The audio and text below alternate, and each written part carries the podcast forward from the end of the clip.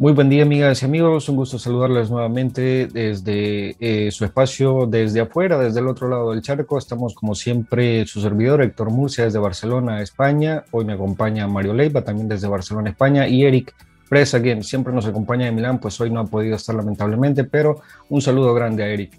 Hoy tenemos una entrevista muy, muy interesante. Nos acompaña una periodista de grande trayectoria, una periodista salvadoreña de grande trayectoria eh, muy reconocida. Ella es Milagro Vallecidos, quien nos acompaña desde Panamá. Hola, Milagro. Hola, muchísimas gracias por esta invitación. Les saludo desde Ciudad de Panamá y envío un afectuoso abrazo y nuestras muestras eh, de eh, compatriotas y de solidaridad a toda nuestra comunidad de salvadoreños en el exterior, especialmente donde ustedes viven, en Barcelona, una, una ciudad definitivamente eh, con presencia importante de nuestros salvadoreños. Así es que gracias por la oportunidad, Héctor, Mario, saludo este espacio tan creativo que ustedes han hecho. A mí me encanta, me encanta esto que han hecho. Me encanta eso del eslogan del, otro lado del charco, muy creativo. Así es que un abrazo fraterno a nuestros compatriotas. Sí, así es. Eh, precisamente eh, siempre hemos recurrido a esta, esta frase, ¿no? Porque realmente estamos al otro lado del Atlántico, pero siempre pendientes de lo que acontece en nuestro querido eh, país, El Salvador. Y precisamente por eso hoy queremos hablar contigo respecto a un tema que como periodista pues sé que te, te, te interesa muchísimo y a la población salvadoreña en general, ¿no? Y es respecto a la libertad de expresión, a la libertad de prensa, que últimamente pues está en, una posición muy delicada en nuestro país. En primer lugar, por los constantes ataques desde el, eh, desde el Ejecutivo a ciertos medios, ¿no? Y, posteriormente también en redes sociales eh, también eh, se ha acrecentado la, por parte de, la ciudadanía de, de, las redes sociales respecto a algunos periodistas. ¿Tú cómo ves ahora mismo la situación del periodismo en El Salvador? Desde que ha llegado el gobierno de, Nayib Bukele? Mira, yo quisiera comenzar hablando no solo desde que ha llegado el gobierno del presidente Bukele, porque yo creo que ese sería un análisis muy superficial, realmente muy superficial. Creo que debemos traer aquí a, este programa eh, tan interesante un análisis que nosotros hacemos desde Voz de la Diáspora. Voz de la Diáspora, para quienes no la conozcan, es nuestra agencia internacional de noticias integrada por periodistas salvadoreños en los cinco continentes. En La Voz nosotros hemos hecho eh, un, análisis un tanto eh, completo de lo que es no solo la situación actual, sino de lo que hemos vivido hace 20, hace 30 años. ¿Por qué? Porque nuestra organización está integrada por periodistas de diferentes generaciones. Por ejemplo, yo te puedo hablar de mi generación. Eh, yo he podido vivir eh, lo, que, lo que fue la actividad periodística en la época, por ejemplo, de los partidos de derecha, luego el partido Arena específicamente, Luego, eh, otros colegas pues han vivido eh, los ejercicios eh, del poder que, que, tuvieron, por ejemplo, que tuvo el, el, partido de izquierda, el Frente Farabundo Martín, y ellos han sentido exactamente lo mismo. Es decir, venimos de, por ejemplo, te voy a contar mi experiencia muy, muy personal, y yo la hablaba en uno de los foros que tuvimos en Voz de la Diáspora en el que estuvo presente eh, la, presidenta de la Asociación de Periodistas de El Salvador, APES.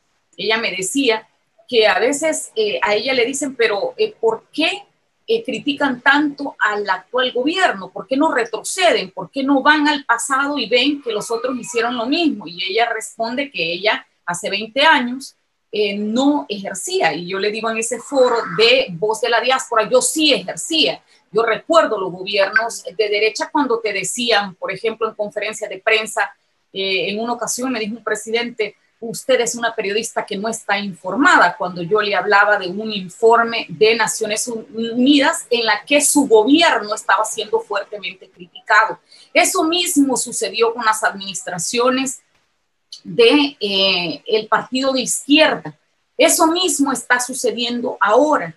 ¿Qué quiere decir eh, todo esto? Que lamentablemente nuestros países, específicamente en nuestro país, todavía no hemos llegado a ese nivel de madurez en donde quien ejerce el poder eh, tiene eh, el suficiente equilibrio, la suficiente madurez para saber que si está en el ejercicio del poder, que si está tomando decisiones, va a ser criticado porque siempre en el proceso, siempre en la administración de la cosa pública, siempre hay fallas y es normal. Ahora, obviamente que hayan fallas no queriendo cometerlas, pero cuando ya hay actos de corrupción, cuando ya hay una mala administración, cuando ya hay un ejercicio deliberado en el que se ve que se están cometiendo errores especialmente relacionados a la administración de la cosa pública y no se hace nada, sino que lo que, lo que provoca esto es eh, anticuerpos hacia la prensa, anticuerpos hacia voces que se levantan para criticar esa gestión de gobierno, entonces ahí vemos un problema. Entonces yo quisiera ir más allá de la actual administración. Esta administración es realmente el reflejo de lo que hemos visto en las pasadas administraciones. No me gusta que me critiquen, no quiero eh, que ejerzan control sobre el poder que estoy ejerciendo. Es, es eso, lo que realmente vemos. Y es una conducta repetitiva. Lo vemos ahora, lo vimos hace 10 años y lo vimos hace 20 años. Lamentablemente, eh, la conclusión que nosotros podemos sacar es que en todo este tiempo no hemos aprendido mucho. Esa es la tristeza más grande como salvadoreños, esa es la tristeza más grande como periodistas. En todos estos años no hemos aprendido mucho la izquierda, la derecha decepcionó tanto a nuestra gente, tanto la decepcionó, que nuestra gente eh, fue puesta eh, contra la pared y decidieron esto que vivimos ahora. Yo le decía a algunos colegas en, voz de la diáspora, si hubiésemos tenido un escenario de mayor madurez, eh, de una población un poco más clara en qué eh, otorgar demasiado poder a una sola fuerza política tiene un costo muy grande y grave, nosotros hubiésemos tenido unos resultados un poco más equilibrados. Y yo no estoy hablando de mandar a nuestro pueblo a confiar en quienes ya los decepcionaron tremendamente. Estoy hablando de otra alternativa, de por ejemplo, estos salvadoreños de la generación de ustedes, por ejemplo, que nos llenan de tanto orgullo, nuestros salvadoreños en el exterior y nuestros salvadoreños en El Salvador, que por ejemplo han tenido la oportunidad mediante becas, y por cierto, Héctor, aprovecho el, el comercial para invitar a nuestra comunidad de salvadoreños en Italia, al programa de becas que nosotros tenemos en voz de la diáspora para que puedan aspirar estos jóvenes a obtener esas becas. Y también hay una gran noticia, que ya tenemos oportunidades para los salvadoreños que viven en El Salvador. Entonces, bueno, de esto vamos a estar hablando más adelante, pero hago este comercial. Entonces, fíjate, este, estos salvadoreños que han salido, que se han preparado en universidades prestigiosísimas a nivel internacional, pero no solo ellos, eh, nuestra educación en El Salvador, es que nosotros tenemos esa idea y ese concepto de pensar que todo lo bueno está afuera y que nosotros no tenemos nada bueno. Mira, yo te voy a poner un, un ejemplo. ¿Por qué quiero hacer, eh, eh, por qué quiero hacer este contexto y, traer a este programa la parte de la educación? Porque la parte de la educación es clave para tener sociedades maduras, sociedades preparadas, para darle otro giro a los destinos de su país. Nosotros siempre nos estamos fijando que la educación, que la situación en el país, fíjate, yo vivo en Panamá desde hace 20 años.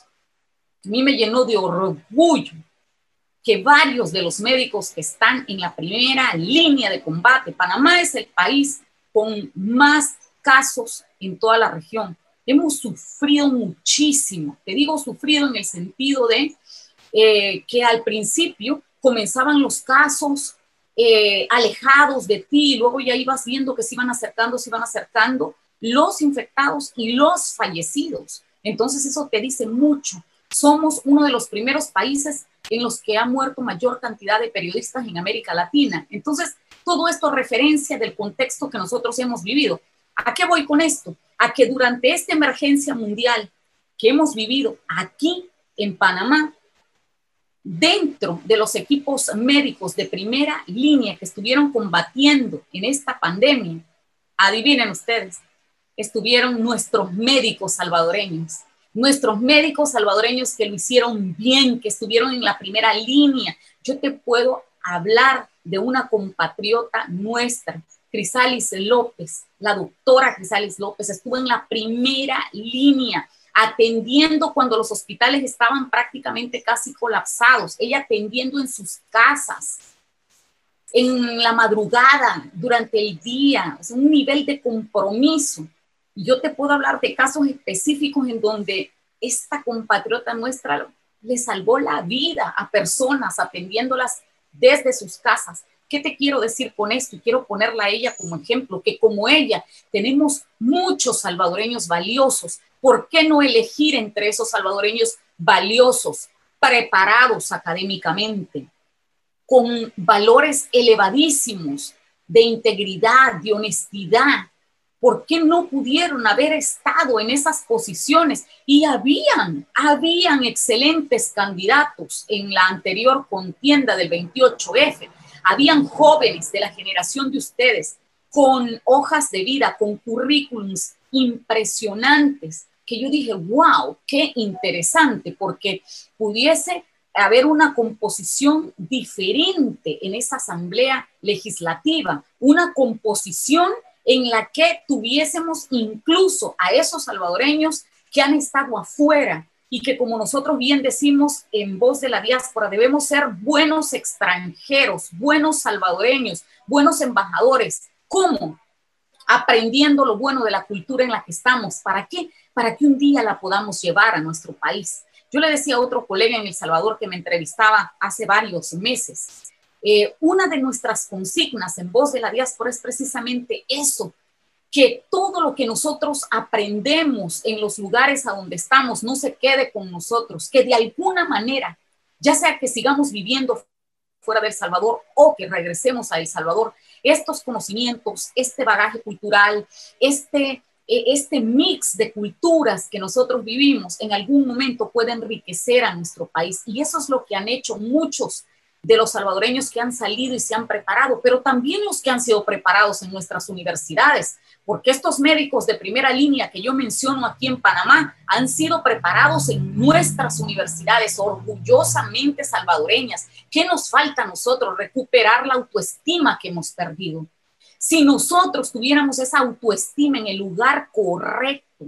en el lugar emocionalmente saludable en la que deberíamos de tenerlo, nosotros tendríamos ahorita una composición preciosa de una asamblea en la que hubiesen eh, todo tipo de posiciones, eh, todo tipo de profesionales, obviamente siendo los representantes de nuestros salvadoreños ahí en, esos rules de la Asamblea eh, Legislativa. Pero claro, eh, eh, has mencionado una cosa muy importante y quiero, quiero, quiero preguntarte al respecto. has mencionado el hecho de que la autoestima la tenemos por el suelo prácticamente. Esto en buena medida se puede, se puede ver Incluso hay gente que dice que, el actual presidente nos está devolviendo esa, estima que habíamos perdido a raíz de los gobiernos que hemos tenido. Y entonces esto viene o, repercute en el sentido de que cualquier cosa que se le critique por parte de la prensa principalmente, eh, mucha gente dice, no, pero es que nos está devolviendo la, autoestima, nos está devolviendo eh, este carácter de país que deberíamos tener. ¿Tú cómo ves esto? Es, eh, bueno, me acabas de hablar de, la falta de educación también. ¿Tú crees que esto es reflejo de, todo ello, el hecho de que la gente se ponga a la defensiva con la prensa? Pues por supuesto, imagínate, la, combinación de una educación eh, deficiente, la combinación de enfrentar durante décadas problemas sociales eh, terribles, corrupción, desencanto. ¿Qué otra cosa le queda a nuestro pueblo? ha, sido como una persona violentada en todos los sentidos. y, le robamos, y digo le robamos como sociedad porque todos somos responsables de lo que ha ocurrido en el país. Yo siempre digo, eh, cuando, cuando nos quejamos, nos quejamos en dos direcciones sin pensar en esto, mira, sin pensar en que la actual gestión de gobierno la, elegimos quienes, nosotros, los salvadoreños, aunque usted haya votado o no, hemos participado de alguna manera. No fueron los marcianos, no fueron los suizos, no fue gente de otra nacionalidad, fuimos nosotros. ¿Quiénes elegimos a los del pasado? Nosotros. ¿Y por qué? Por las mismas razones, por la falta de criterio a la hora de deliberar qué voy a hacer. ¿Y por qué? Porque fíjate, mucha gente, por ejemplo, hace esto. Algunos se ciegan se ciegan porque conocen al candidato, se ciegan porque siempre han pertenecido a una corriente política. Otros dicen, yo no quiero participar de política, yo ni siquiera quiero ir a votar. Esas son las expresiones que tú escuchas. Y nosotros, desde nuestra trinchera periodística, le decimos siempre a las audiencias, no quieres votar, no quieres involucrarte, estás ciego, pero no estás pensando en algo importante, que esas decisiones que van a ser tomadas mediante este ejercicio político te van a afectar a ti y van a afectar a tus hijos y a los hijos de tus hijos, porque este es, una, es un proceso que se vive de generación en generación. ¿Y ahora qué queda? Ahora lo que queda es mantener de repente posturas como las que vemos ahora, completamente radicales, con personas poniéndose las manos en los ojos y siguiendo eh, una sola tendencia, como si no estuvieran conscientes, como si no tuvieran eh, criterio eh, propio, porque de aquí vamos a algo tan peligroso que se llama participar de una cultura participar de una posición colectiva sin hacerme sentir yo desde mi ángulo individual. ¿Qué sucede cuando asumimos una postura eh, eh, muy colectiva, muy de que todos piensan así o yo simpatizo con una tendencia?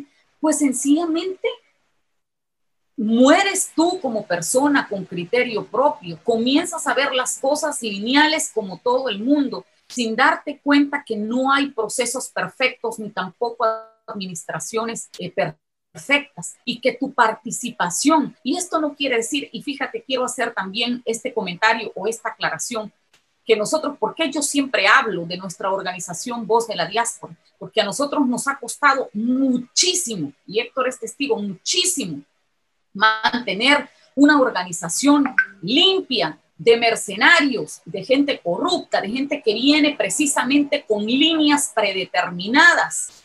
¿Por qué nos ha costado? Porque lamentablemente traemos desde nuestro país muy arraigado esas, esas eh, conductas extremas, y yo diría esas conductas tan erráticas que destruyen organizaciones y acaban destruyendo países. Entonces, mira qué, qué, complejo es esto. ¿Cómo nosotros, por ejemplo, hacemos que un pueblo vuelva de nuevo a adquirir su autoestima? ¿Cómo hacemos para que este pueblo entienda que por lo menos los periodistas decentes, los periodistas que respetan su profesión, no aman ni odian a nadie? Eso nosotros lo analizamos muchísimo, por ejemplo, en, en Voz de la Diáspora. Es decir, mostrar lo que está pasando, señalar algunas situaciones. Eso es el deber de, un, de un, periodista.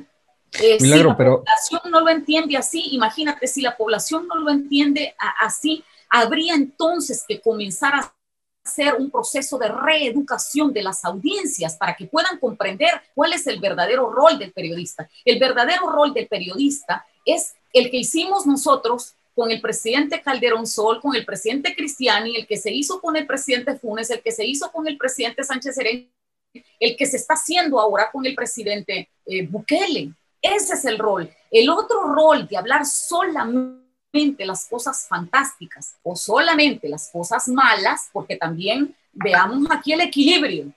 Hay cosas que se están haciendo bien, hay que decirlas hay que decirlas. Eso hace un periodista correcto y decente. Pero las cosas que no se están haciendo bien también hay que decírselas al presidente.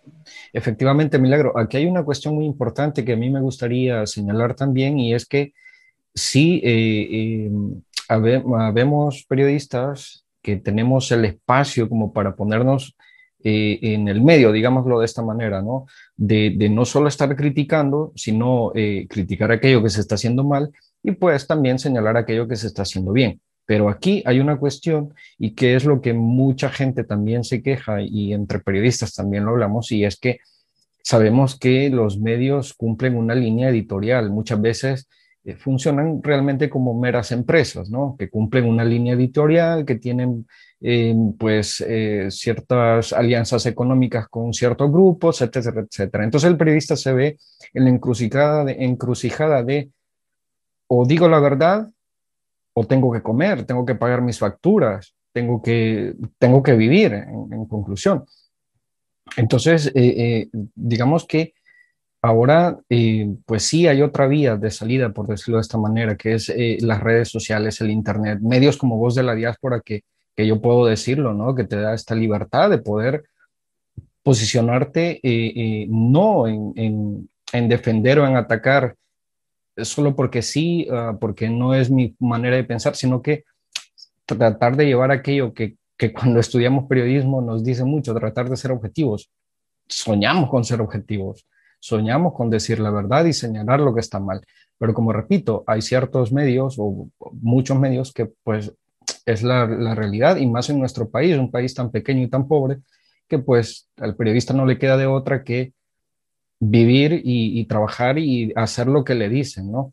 Entonces, eh, yo creo o pienso que a lo mejor a través de ahora de, las redes sociales, del Internet, de las nuevas tecnologías, espacios que brindan, por ejemplo, medios como Voz de la Diáspora, a lo mejor hay, esta libertad que no se puede encontrar en los medios tradicionales. No sé qué piensas tú. Exacto. Mira, es, es innegable creo que un principio básico al que nos abrazamos nosotros como periodistas es el principio de la verdad.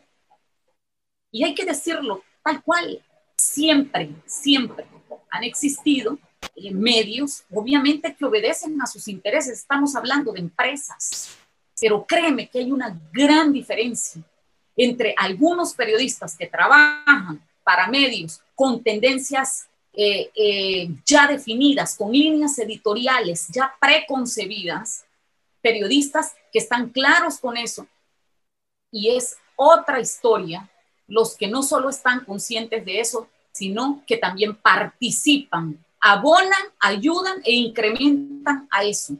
Yo he conocido colegas que, por ejemplo, eh, les da mucho dolor eso, les da mucho dolor las líneas editoriales ya preconcebidas y buscan alternativas, buscan a veces independizarse, eh, buscan maneras eh, totalmente diferentes de poder ejercer y mantener su dignidad como periodistas. Es muy difícil, es muy duro y es ahí cuando vienen los contrapesos, es ahí cuando, por ejemplo, no todo ha sido malo en, esta pandemia. Fíjate, una de las cosas positivas dentro de esta pandemia ha sido la utilización de la tecnología. Y yo le digo a los colegas de la Junta Directiva de Voz de la Diáspora que la cenicienta del pasado, que eran las plataformas digitales, que estaban ahí luchando de manera incipiente, peleando contra los medios tradicionales, que ya sabemos que muchos de los casos pues tienen líneas editoriales definidas, estaban ahí tratando de salir adelante, siendo vistos con cierto desdén. Y ahora si te fijas, el resurgimiento de estas plataformas digitales, de estas eh, estructuras, organizaciones periodísticas independientes, completamente independientes, porque muchas de ellas incluso hasta subsisten de manera autónoma, es decir, sus propios eh, líderes o sus propios integrantes sostienen estas plataformas. Ahí es cuando vienen los contrapesos. Yo, por ejemplo, celebro muchísimo eh, algunos ejercicios que hace el Centro Internacional para Periodistas. Y aquí, por ejemplo, yo reconozco a personajes tan importantes en los últimos años, como por ejemplo el, panameño Luis Botello, el vicepresidente de, del ICFJ en Washington, que ha sido tan eh, eh, preocupado, ha estado tan preocupado por llevar conocimiento, entrenamiento a periodistas en toda América Latina. Y fíjate, se han formado grupos bellísimos de periodistas especialistas en datos. El periodismo de datos y el periodismo de investigación es algo que tenemos que fortalecer en este momento. ¿Por qué? Porque si estamos perdiendo eh, credibilidad precisamente por esto, porque las poblaciones, las audiencias nos critican tanto estas líneas de algunos medios, estas eh, líneas ya definidas o bajo ciertos intereses económicos o políticos, nosotros debemos salir al paso, especializándonos aún más, haciendo mucho más científica nuestra labor periodística. ¿Por qué? Porque de esta forma nosotros estamos haciendo, por ejemplo, investigaciones que no tienen manera de ser refutadas por nadie como yo les digo a los colegas en voz de la diáspora, el ejercicio del periodismo de datos real, el verdaderamente estructurado, es bellísimo, porque los datos son eso, son datos, son números, y dos más dos es cuatro. No hay forma de decir que es diferente, no es mi opinión, ni la tuya como Héctor, ni la de Mario, solo son evidencias. Entonces, ojalá que nosotros, por ejemplo, vayamos siendo más conscientes, cada vez más conscientes como periodistas latinos, de irnos preparando, de ir siendo valientes mediante estas estructuras independientes que hacen contrapeso a los grandes medios y vayamos mostrándole a esa población que está desencantada en El Salvador, por ejemplo, de las extremas y que por eso se vio obligada. Ahora, es, ojo, esto tampoco es una, una excusa, es decir, eh, alguien te puede violentar, pero tú tienes el criterio propio para encontrar un punto de equilibrio y no irle a dar el poder absoluto a una sola tendencia. Pero fíjate, volviendo a esto de especializarnos como periodistas, debemos hacerle fuerte a esto, a especializar a nuestras nuevas generaciones de periodistas en estas eh, eh, ramas tan interesantes como periodismo de datos y ese periodismo fuerte de investigación, porque esto permite dignificar la profesión, permite mostrarle a las audiencias que nosotros estamos hablándoles sobre una base científica, que no es el hecho de que el enemigo de una tendencia te dio información para que vayas y destruyas al otro. No, aquí estamos hablando de equipos bien integrados por periodistas, analistas de datos, por ingenieros en sistemas que le muestran de manera clara, contundente, responsable, científica a una audiencia, mire, esto fue lo que se robaron durante la pandemia cuando se hicieron estas compras públicas. Ahí obviamente le queda la otra parte, dar su versión y comprobar que los datos que tú estás presentando no son verídicos.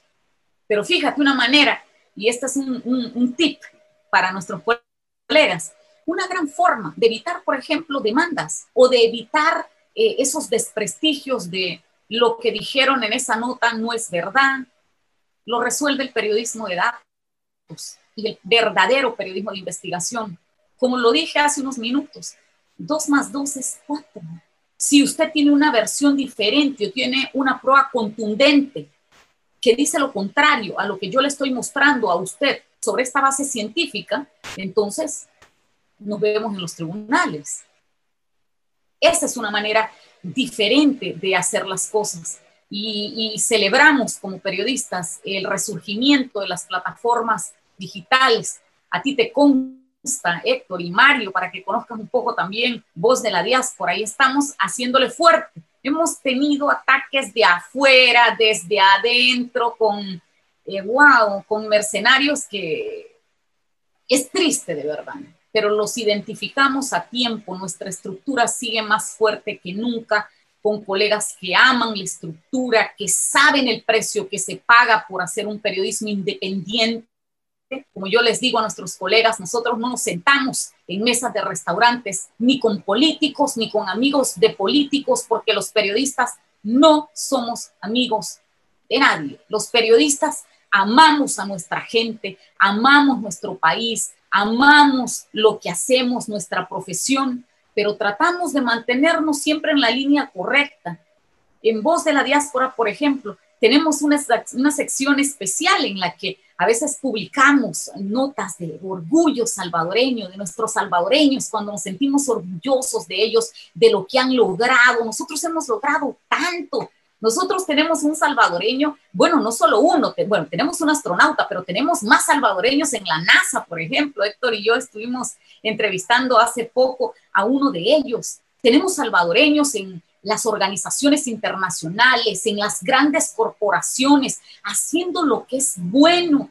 Hagamos uso de esa gente, esa gente que saca la cara por nosotros y por nuestra nacionalidad, esa gente esa gente, mira, que agarra como esas bolsas de box a todos los problemas del Salvador, a esas pandillas que son un lastre para nuestra sociedad, que no muestran precisamente a ese salvadoreño hermoso, trabajador, lleno de mucho coraje y de empuje. Eso es lo que nosotros somos.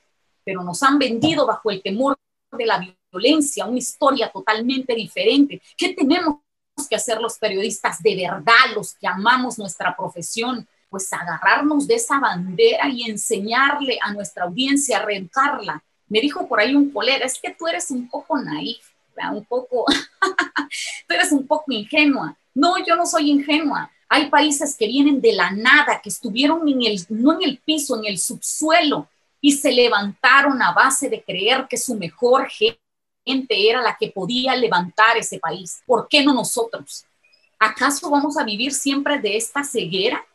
Y ojo, yo no estoy diciendo que no se reconozca lo bueno que ha sucedido. Por cierto, reconozco que el gobierno de El Salvador ha llamado a nuestros colegas periodistas para que sean vacunados en esta primera línea de, de población que debe ser vacunada. Reconozcamos lo que, lo, lo que está bien. Yo estoy aquí en Panamá y todavía no nos han llamado a nosotros los periodistas a ser vacunados. Yo estoy ahí empujando a algunos colegas y preguntándoles. Entonces, ¿por qué no hablar de las cosas buenas? Es más, nos alegramos de que nuestros colegas periodistas hayan sido llamados por el gobierno de El Salvador a ser vacunados, pero no nos alegramos de lo que sucedió cuando el pasado 1 de mayo. No nos alegramos de lo que sucedió en esa asamblea. No nos alegramos de lo que sucedió en la Corte Suprema de Justicia. ¿Por qué? Porque el equilibrio de poderes siempre es sano, porque siempre debe haber un respeto a la institucionalidad democrática de un país. Eso protege hasta el propio presidente de sus propias decisiones. Eso se llama madurez.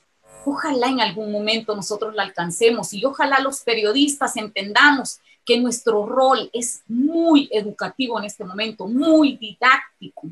Abracémonos de la verdad, pero abracémonos también de educar a nuestras poblaciones.